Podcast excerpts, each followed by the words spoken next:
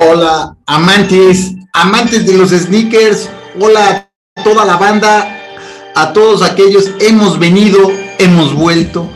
Regresamos a hacer de su miserable vida algo que valga la pena. Vamos, venimos a entretenerlos nuevamente, como al menos, bueno, como casi todas las noches. Estamos aquí. Checamos el audio, si estamos en vivo, que eso es lo más importante de la historia del mundo. Aquí estamos presentes y sobre todo estamos aquí con la intención. No crean que no nos cambiamos de ropa, no crean que no, que es otro día, Sí, pero es sí que nos bañamos. si nos bañamos. Bueno, les presento mi camisa de Mario Bros. Pero lo más importante no es esa, si nos presenta tu camisa. La de Scottie Pippen. Así que vamos a ver. Sí, ya creo que como ya vieron el título, pues ya les dimos un pequeño sneak peek, una pequeña vista de lo que les presentaremos el día de hoy. Ah, el día de ayer, antier, ayer, ayer, No, Tier. antier, el día de- ah, antier, ayer no grabamos por, no sé por qué no grabamos, la verdad, no, no supe, la verdad, creo que no quisimos. Fue domingo. Sí, fue domingo, fue nuestro día de descanso para todos. Además, ayer fue fiesta nacional, fue cumpleaños de Luis Miguel, se estrenó la serie, Exacto, todo eso. te- tenía que ser. Además, festejamos hoy con un vaso de la última cena. Este estuvo en la cena con Jesús. Salud. Exacto, no lo dudo. Así Es que. agüita de tamarindo para que no vayan a pensar que. Ah, "Uy, que-". somos, somos sanos. Eh, ya les dimos un stick peek con el jersey, con los tenis. Y seguimos con nuestro arco, con nuestro arco argumental de los Chicago Bulls. Sí, porque aquí está nuestro patrocinador oficial, la famosa Pug Store. Aquí saludándolos. Miren, ya saben, vayan a la Pug Store. Hoy me acabo de dar cuenta que salieron unos llaveros de la Pug Store muy efectivos. Entonces vayan, díganle, Chris, ahí en el podcast de los Odines dijeron que había unos llaveros que estaban muy perrones y hay que verlos. Fíjense que el día de hoy vamos a platicar precisamente, dando, como dice Luis Odín, vamos a hablar precisamente sobre una continuidad, vamos a darle continuidad a esto que, que teníamos antes, que fue pues los Chicago Bulls, y vamos a hablar sobre, pues no el jugador más importante, pero sí el segundo más importante. La mano derecha más famosa de toda la historia. El lugarteniente número uno, el mejor segundo hombre, yo creo para mí del mejor equipo de toda la historia. Eh, un jugador completísimo, eh, rebotes, jugador defensivo del año, perteneciente al Dream Team. No sé, hablar de él es hablar de 20 mil características, 20 mil cosas que son muy importantes. De hecho, para mí durante muchísimo tiempo se mereció más reconocimiento del que le habían dado. ¿Está muy arriba la cámara? ¿Vale? ¿Está muy arriba la cámara? Yo creo que no, pero pues la acercamos. No, está Ah, bien. sí, sí, Sí, sí. estamos bien. Sí, sí, así. Vamos a hablar hoy de Scottie Pippen, mejor conocido como Pip. Pip. Pip. Algunos, fíjense los apodos que estuvimos investigando. Uno de los apodos es Robin, Robin. otro es Batman, porque acuérdense que hubo un momento donde se llamaban Superman, Batman y Rodman. Así se llamaba el Superman, trío. Batman y Rodman. Superman, Batman y Rodman. También Scotty, Too Hottie, Pippen. Corey to Hurry. Es un jugador con un estilo, con un nivel, con una historia y además hoy tenemos muchas, muchas cuestiones que coinciden para poder hablar de él. ¿Cuáles son las que tenemos por ahí? Ah, hoy, el día de hoy, eh, falleció lamentablemente su hijo mayor a los 33 años. Eh, él, él mismo dijo, su hijo padecía de asma crónico, Ujú. un problema de asma crónico. El mismo Scotty dijo que si no hubiera tenido eso, él pudo haber llegado a la NBA e incluso ser mejor que él. Aparte, estamos hablando de unos Nike, así que también nos incluimos a, hablar de unos Nike. Porque el día de hoy se acaba el contrato de Kobe con Nike, después de casi 20 años. Creo, que ya después de 20 años, sacar el contrato de Kobe con Nike. Claro. Entonces, coinciden varias cosas para tener programa el día de hoy, pero lo que más este, tristeza nos da es precisamente eso, ¿no? El fallecimiento del hijo, el hijo de Scottie Pippen, porque finalmente es alguien con el que prácticamente nosotros tenemos una identificación. Además, fíjense, además hay otra cosa. Hoy, hace un año, se estrenó la serie de Last Dance. Exactamente. Hoy eh, se, llevó, se llevó a cabo la serie de las Dance. ¿Cómo se nota que hemos estado mucho tiempo encerrados? Un año exactamente. Y creo que fue la mejor serie. Es, pues es que yo sí, sí pienso que es la única. Bueno, no es que sea la única, no sé si exista otra, pero es la mejor serie de básquetbol de toda la historia. Lo sabemos. Y yo casi Pero puedo pensar que es la mejor serie documental porque sí te abre la puerta a algo que uno no conocía o que no habías visto, ¿no? Incluso mucha gente que no era, no, no estaba familiarizado con el deporte se dio El tiempo se dio de... el tiempo de verla y realmente es algo muy bueno. No se equivocó Netflix en hacerlo, no se equivocó la directiva de los Bulls en esos han estado guardados del no. Bueno, si no sabían todo el el el, el footage, el footage, el- los videos y todas esas cosas fueron guardadas desde 1998. Sí, es que eh, como todos hicieron un, este, pues se fue recopilando la, la información, se fue recopilando los videos, las entrevistas, material inédito que fue el que se presentó y se fue documentando poco a poco hasta formar esto, esta serie de, fueron 10 capítulos, si mal no recuerdo, muy buenos todos realmente. excelentes y sobre todo porque nos abren un poco la puerta a- al interior del vestuario de los Chicago Bulls del miren hay un hay una serie un, un título que le dan precisamente los estadounidenses no Eh, cuando un equipo es muy bueno le llaman el famoso equipo All America que es el equipo de toda América anterior a ellos yo recuerdo lo los el único equipo que yo recuerdo que fue así fue precisamente los Vaqueros de Dallas hubo un momento donde todo el mundo le iba a los Vaqueros de Dallas hasta que aparecieron los Chicago Bulls y entonces el equipo All America se convirtió en Chicago Bulls. Gracias a los Chicago Bulls podemos, conocemos el básquetbol actualmente. Yo creo que es parte fundamental para que el básquetbol se expandiera por todo el mundo. Recordemos que el básquetbol no es americano, el básquetbol es eh, Canadiense. Pero es algo impresionante que un solo equipo, que eh, esta serie de jugadores haya podido expandir tanto el deporte de manera exponencial. Un saludo a Ari, Ari que nos está viendo, y también Daniel Cortés Pérez que nos dice que son puras noticias tristes. Bueno, pues es parte pues de la vida, ¿no? Pero bueno, eh, finalmente hay cosas pues que no se pueden Cosas que no evitar. están en nuestras manos finalmente. Claro, y sobre todo, miren, aquí hay muchas cosas que hay que reconocer de Scottie Pippen. Yo creo que también Scottie Pippen nos da como para otros dos o tres programas, ¿no? Entre todos los títulos, entre toda su historia.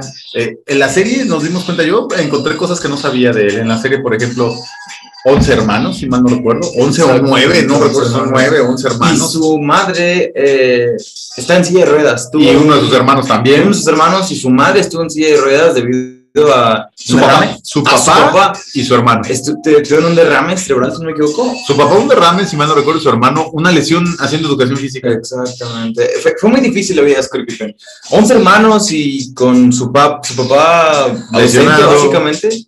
Yo creo que fue muy complicado y es impresionante todo lo que hizo. Además, esa fue la razón por la cual tiene un contrato de NBA muy simple al principio porque tenían la necesidad de obtener dinero. tenía, le pagaban muy poco. Si se dieron el tiempo de ver la serie, se dieron cuenta de que Scottie Pippen era el cuarto jugador, no es cierto, el, el octavo, si no me equivoco, Estaba entre hasta como el décimo lugar. en el onceavo lugar de jugadores con menos paga de todo el equipo. Yo creo que la- Butler o... de las estrellas del NBA. Ah, sí, cierto, del NBA, de los peor, yo creo que le pagaba mejor Tony Kukoc. Yo, claro, obviamente, uno de los problemas más grandes que tuvieron precisamente es que Kukoc ganaba mejor que él, que incluso, si mal no recuerdo, no me hagan mucho caso, pero a lo mejor, obviamente, Rodman ganaba más que él. Estoy seguro. Yo recuerdo que el último, los últimos años de los contratos de Jordan eran como de 25 o 30 millones de dólares por temporada. Cuando Scottie Pippen tuvo un contrato de 10 millones por nueve temporadas. O sea, dense la idea, la diferencia de precio. Por eso es que también es muy justificable la cuestión de que cuando se va Jordan, él, él va a buscar dinero. Exactamente. Y se fue de Chicago, ¿a dónde fue? A los Wizards. No, eh, Pippen, Pippen. Pippen, ah, a los Portland Jail Blazers, porque ese equipo no eran los Blazers, eran los Jail Blazers. Y después se fue a, ¿A dónde se fue? A los Rockets. a los Houston A jugar junto a Charles Barkley y a Clyde Drexler. Y luego después terminó en, En, en Chicago. en Chicago nuevamente para su Last Dance, su última Sí. temporada. La última temporada la jugó en Chicago. Eh, yo recuerdo perfectamente, ¿eh? recuerdo perfectamente que cuando se va Jordan, esa temporada Scottie Pippen se convierte en el jugador más valioso de toda la temporada y además el jugador más valioso del juego de estrellas. Y ahí sacó unos tenis que son icónicos que a mí me gustaría poder algún día tener. Tengo un amigo que los tiene y a lo mejor un día se los voy a pedir para que nos los traiga y este y podamos este presentarlos. Es una reedición, pero estamos hablando precisamente de los tenis que se llaman Air Maestro. De- de- de- después del 98 todos los Bulls tomaron diferentes caminos, ¿no? Tony Kukoc, este, el mismo, el, el pivot, este, se fue a los soles, este, Luke Longley. Luke Longley, eh, Tony Kukoc creo que se quedó un rato más. Y se fue a Filadelfia después. Steve Kerr, que después de irse de los, de los, Chicago Bulls, ganó dos campeonatos más. En los Spurs. En los Spurs. Y ya luego se volvió coach y ganó otros tres es muy buena la carrera de este Steve Kerr, fue muy sí, obviamente que fueron tomando caminos. Ya platicábamos que, por ejemplo, Rodman después se va un ratito sin jugar prácticamente, se va a los Lakers, se va a, los Mavericks. A los Mavericks también. Y ya realmente nunca vuelve a, jugar porque... También el idiota de Horace Grant, pero eso fue antes. pero fíjense que hay una situación que a mí se me hace increíble. Eh, haber conjuntado tanto talento y, este, y después darse cuenta que quizá nada, nada vuelve a ser igual. Entonces, debe ser un poquito triste saber que estuviste en lo mejor de lo mejor de lo que te dedicas y después nada va a poder conjuntarse de esa manera. Debe ser un poco triste, pero, pero también entender pues que la suerte es un factor importante. Puedes tener todo el talento, pero si no tienes la suerte de tu lado, las cosas no salen bien. Yo creo que incluso le duele más a la directiva, le puede doler más a, la directiva. Porque vemos a los Chicago Bulls actualmente hicieron como una especie de comeback con Nikola Vucevic y con Larry Markkanen. Pero si nos vamos unos cinco años en el pasado, vemos que los Chicago Bulls no eran un equipo de talento ni siquiera, tenía, no tenía estrellas jóvenes o las pocas estrellas que tenía eran como muy superficiales y tuvieron la oportunidad de ser algo más, pero se lesionó su Jesús. Sí, y es que también, esto imagínense qué triste, pero bueno, la verdad es que eh, un proceso de reconstrucción que dura 10 años, pues no es un buen proceso. O sea, realmente una reconstrucción tiene que ser dos o tres años. A mí me caen gordísimos los Lakers, discúlpenme, pero no me gustan, no, no, no, no soy aficionado a los Lakers ni nunca lo seré porque me da la impresión de que es como el equipo superior el que, el que a billetazos consigue los títulos, pero también debo de reconocer que hay un proceso de planeación muy bien hecho. Los Lakers tienen campeonatos en los 80s, tienen finales en los 90s. Tienen, creo que... En cada década. En cada década tienen al menos un campeonato. En los, 90 en los 90 no, pero pero tiene una final en el 91. O sea, ah, eh, ¿cuántos equipos han pasado que no pueden llegar ni siquiera a una final? Acuérdense que la primera final que gana Chicago Bulls se la ganan los Lakers. Y también tenemos en cuenta que si Larry, perdón, que si Magic Johnson no se hubiese enfermado, yo creo que para el 92 o 93 hubieran llegado a otra final. Exacto. Entonces, eh, el proceso de reconstrucción ahí está y incluso han hecho las cosas más o menos bien. Yo creo que tendríamos que hablar un poquito de los Lakers en algún programa, sobre todo en algún programa cuando yo no esté, porque me caen gordísimos todos. Pero bueno, Chicago en el 98 se van todas sus estrellas, 99, 2000 desaparece y hasta el 2008. De hecho, Scottie Pippen llega a una final en el 2001, ¿no? No, en el 2000 llega a una final. Scottie Pippen. Con Portland, ¿no? No, es una final de conferencia. final de conferencia. Que pierde con San Antonio, precisamente. Dejan fuera en la semifinal de conferencia al Jazz de Utah. Con ese, ese equipo de los Blazers tan, tan bueno. Tenía bastante gran equipo. Tenía a Jeremy O'Neal, al.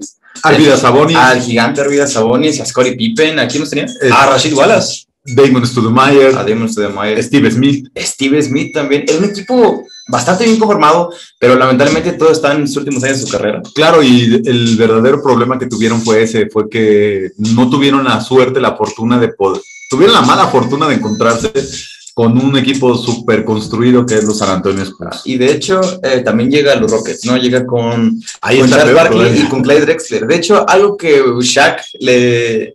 No saben ustedes, pero en ESPN Kenny Smith, este, Charles Barkley y Shaquille O'Neal, no me acuerdo qué más, este, es, un, es uno blanquito, uno chiquito, eh, son cronistas, ¿no? Son muy cómicos y Shaq y Charles Barkley se la pasan peleándose, ¿no? Algo que le critica mucho Shaq a Barkley es que Barkley no tiene ni siquiera un campeonato.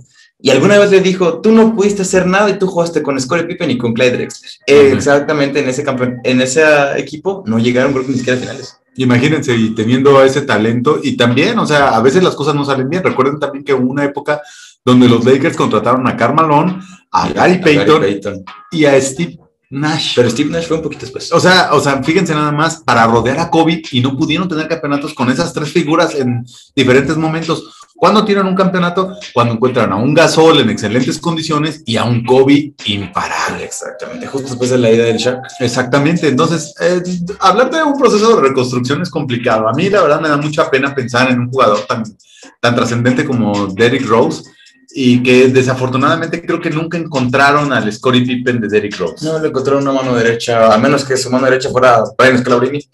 o en su momento, yo creo que Jimmy Butler llegó mucho después, ya cuando estaba muy lesionado. Quizá Jimmy Butler y en un buen momento de Derrick Rose yo creo que hubiesen sido capaces de haber llegado por lo menos a una final de conferencia, si no es que a unas finales. Tuvieron que apretar contra LeBron, ese fue el problema. Eh, ese equipo de LeBron era imparable. Solo, y desafortunadamente, este, Derrick Rose solo no, no podía. Y, y sí, las lesiones acabaron con él. Pero bueno, ahora la situación está en que este jugador del que estamos hablando eh, tiene un talento enorme. Voy a cambiar un poco la, la pantalla para que vean ustedes de lo que estamos hablando, ¿sí? Estamos hablando precisamente de este par.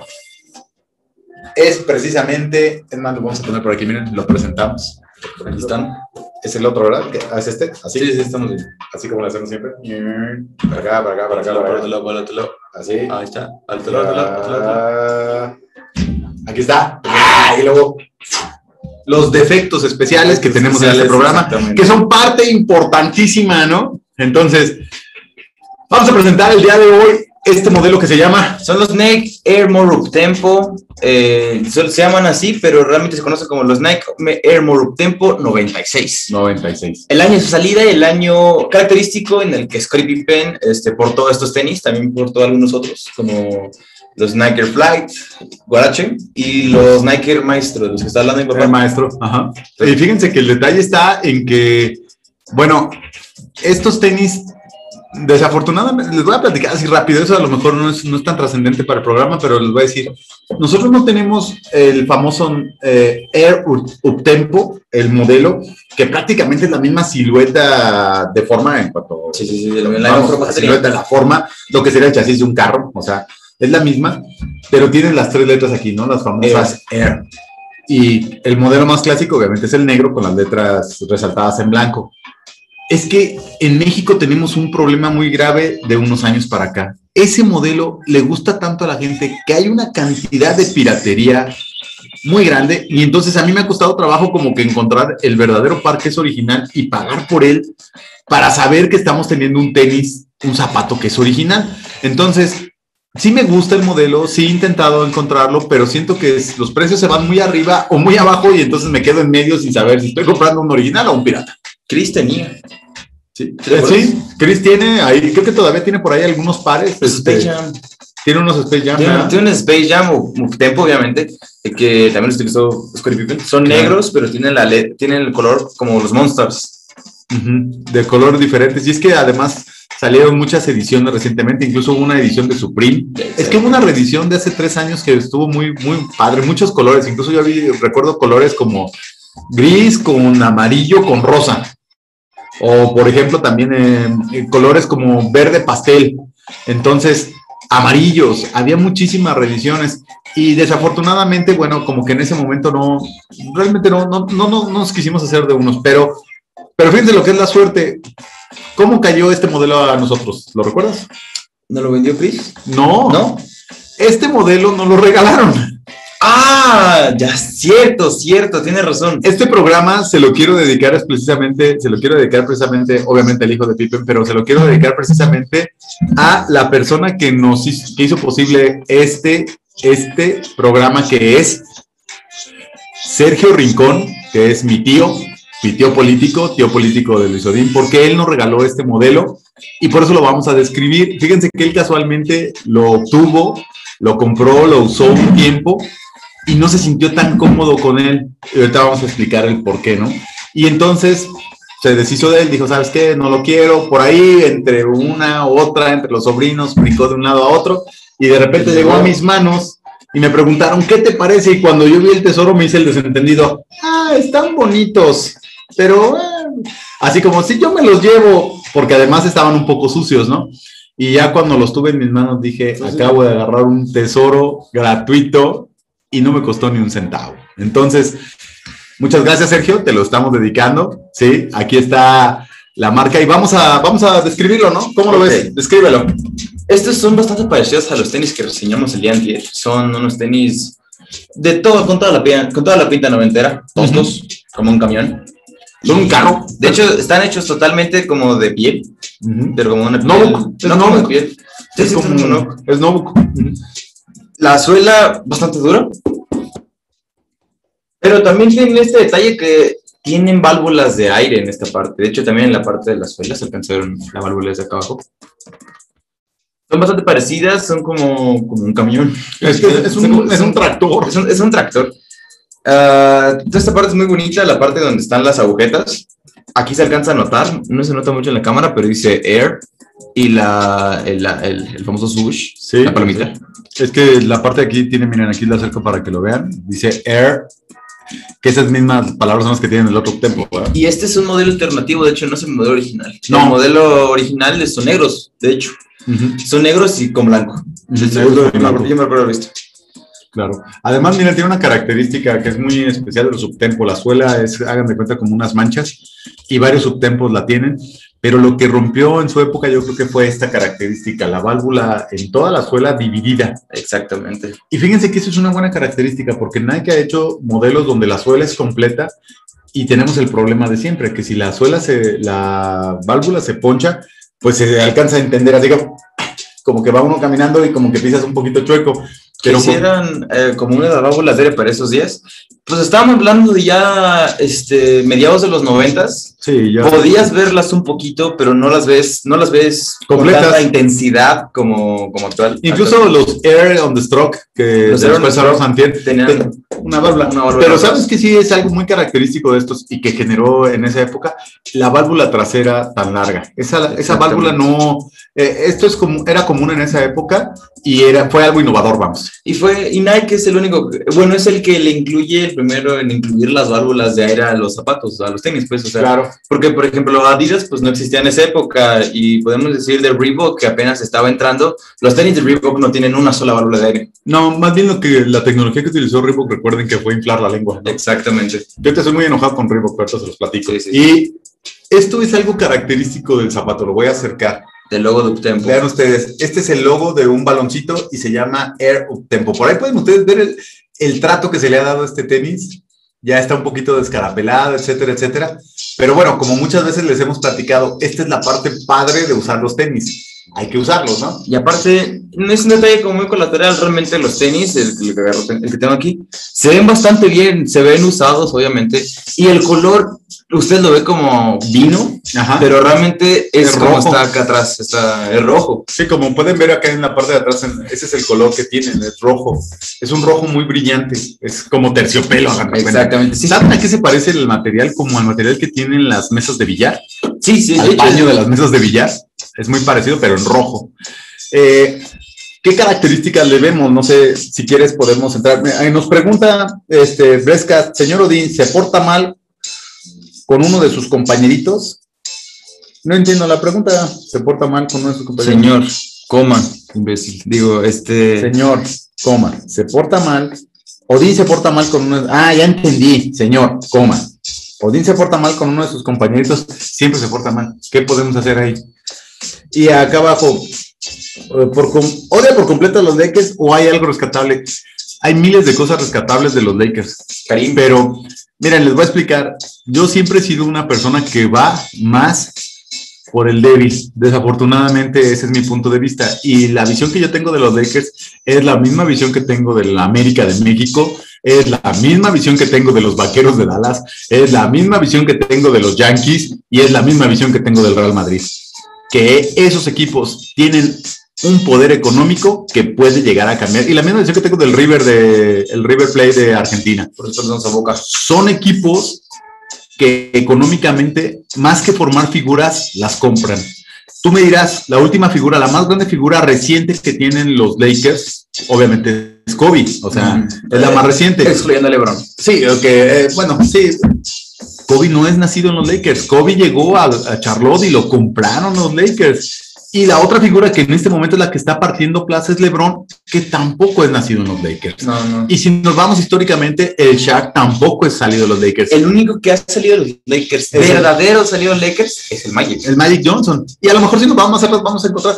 Pero acuérdense que eso es lo que ha hecho en muchos momentos los Lakers. Han comprado figuras. Entonces, eso para ahí, me dijo una palabra disonante, pero para mí eso es lo, esa es la situación de los Lakers. Pero también, ¿qué es de uno de reconocer?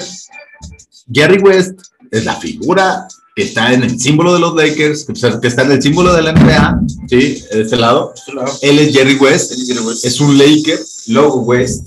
Y finalmente podríamos tener una discusión de cuántos Lakers son, hay en toda la historia que han sido los mejores. Nada más les doy otro ejemplo así rápido, por cuestión de historia.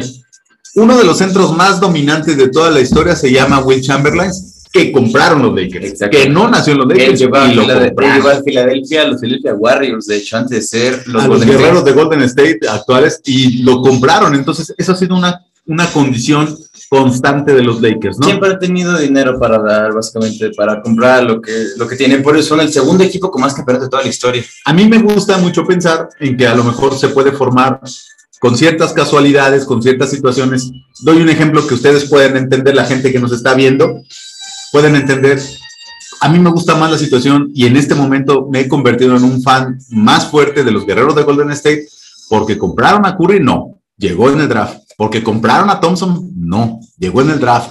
Compraron a Damon Green, no, llegó en el draft. Claro, sí compraron a Durant, eso también lo entiendo, pero tan no está con la filosofía, pero por eso no se quedó. Durant es un traicionero. No se puede, es, es una frase de que si no puedes contra ellos, úneteles. Esa es la frase que dice Kevin Durant. en esa frase dice Kevin Durant por todos lados. No es posible que después de perder una final contra ellos se les haya unido. Eso no se hace. Además, por eso no se quedó. Por eso a mí me gusta LeBron. LeBron no se fue con sus amigos. Pudo haber sido con los Warriors y pudo haber tenido ocurrir en cualquier momento de su carrera, pero no lo hizo. Decidió, cuando no pudo, decidió irse a Miami a jugar con sus amigos, con, con sus compas draft. Nomás no pudo jugar con Carmelo Anthony, que a mí me hubiera gustado. El Yo creo que estuvo muy cerca, ¿no? Carmelo Anthony y con Chris Paul. ¿Sabías que Chris Paul es, como se dice, es padrino de los dos hijos de LeBron? No, ¿cuál? De los tres hijos de LeBron. No, no sabía. Y además yo Chris Paul le acabo de dar una valoración recientemente muy buena porque ves el nivel que tiene como jugador. Sus condiciones físicas no le dan para ser el jugador tan trascendente que es. Chris Paul hace mejores a todos los jugadores que tiene a su alrededor. Eso es algo que es muy difícil de encontrar. Se parece mucho a este Sí, incluso la diferencia que tiene para mí es que no es tan trascendente con los puntos. Pero la verdad es que Chris Paul es un gran jugador también. Es más, estamos a la cacería de unos Chris Paul. He estado buscando también algunos. Ahí Chris en la bookstore tiene unos, pero híjole. Es una mujer, ¿no? No, sí es de hombre, pero me duele un poco el codo porque siento que son un poquito caros. Son muy buenos, pero sí están un poquito caros.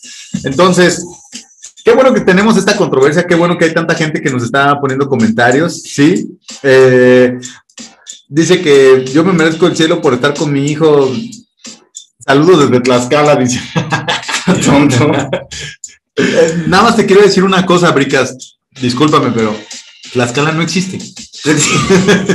¿Por qué me dices un lugar es como estar en Narnia? O sea, Tlaxcala no existe. Pero bueno, volvemos un poco entonces. Aquí nos desplazamos. ¿Qué es lo que pasa? Piel, excelente. Es un notebook en la parte de arriba que no se raspa. Es un notebook también que tiene aquí una especie de gamuza en la parte de abajo. Este es más bien notebook y esta parte es gamuza. Este, son unos tenis muy rudos. Yo los recomiendo por eso también. La suela es muy dura. Pero este, yo sí he tenido posibilidad de jugar con ellos. Incluso hace ratito les di una lavadita y me los puse otra vez y estuvimos ahí echando unos tiros aquí afuera en la, la, cancha, con la intención de platicar un poco de, de, esto ahí en el aro que tenemos aquí afuera en la casa. En la casa. Este, ¿Y qué puedo decir de ellos? Primero empezamos con la primera categoría que es. Es el. Ah, el, el, estética. La estética. Estos tenis, para mí, merecen un 4. 4 más o menos. Me gustan, no me gustan tanto. Sí me gustan, pero son unos carros, son unos trailers. Háganse cuenta que uno trae puesto a Optimus Prime y ya se, va, se los van a poner y se va a.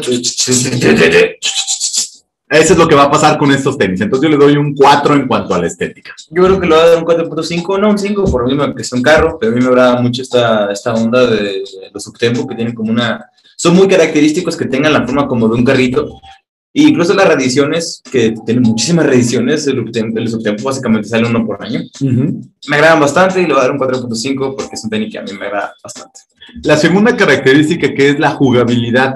Eh, fíjense que a diferencia de otros, yo a este le voy a dar una jugabilidad de 4.5 porque no se siente, a pesar de que ser un es un zapato pesado, eh, sí te amortigua bastante bien. Quizá es un poquito más cómodo jugar con este que con el On the Stroke que reseñamos de, de, este, de Rodman. Este es un poquito más cómodo. ¿Por qué? Porque sí, finalmente, la cuestión de las válvulas te ayuda muchísimo a la amortiguación. Y es, hay que entender una cosa también qué jugador es Scottie Pippen y qué jugador es Dennis Rodman. Y te das cuenta que Scottie Pippen es un jugador mucho más rápido, más hábil, clava mejor el balón, corre, pasa. Entonces, son unos tenis un poquito más ligeros. Rodman era un jugador más rudo, se aventaba más al balón, estaba más en el poste, obviamente. Entonces, yo le daría un 4.5. No alcancé a llegar al 5 porque la verdad los tenis retro para mí en la jugabilidad no llegan al 5. Yo no le puedo dar una calificación porque a mí me quedan chiquitos. Nunca me los he puesto para jugar. Creo que ni siquiera nunca me los he puesto para caminar. Nomás se los ha puesto. Pero es, que, son chiquitos, son del 7 y, medio, entonces no ha tenido la posibilidad de usarlos.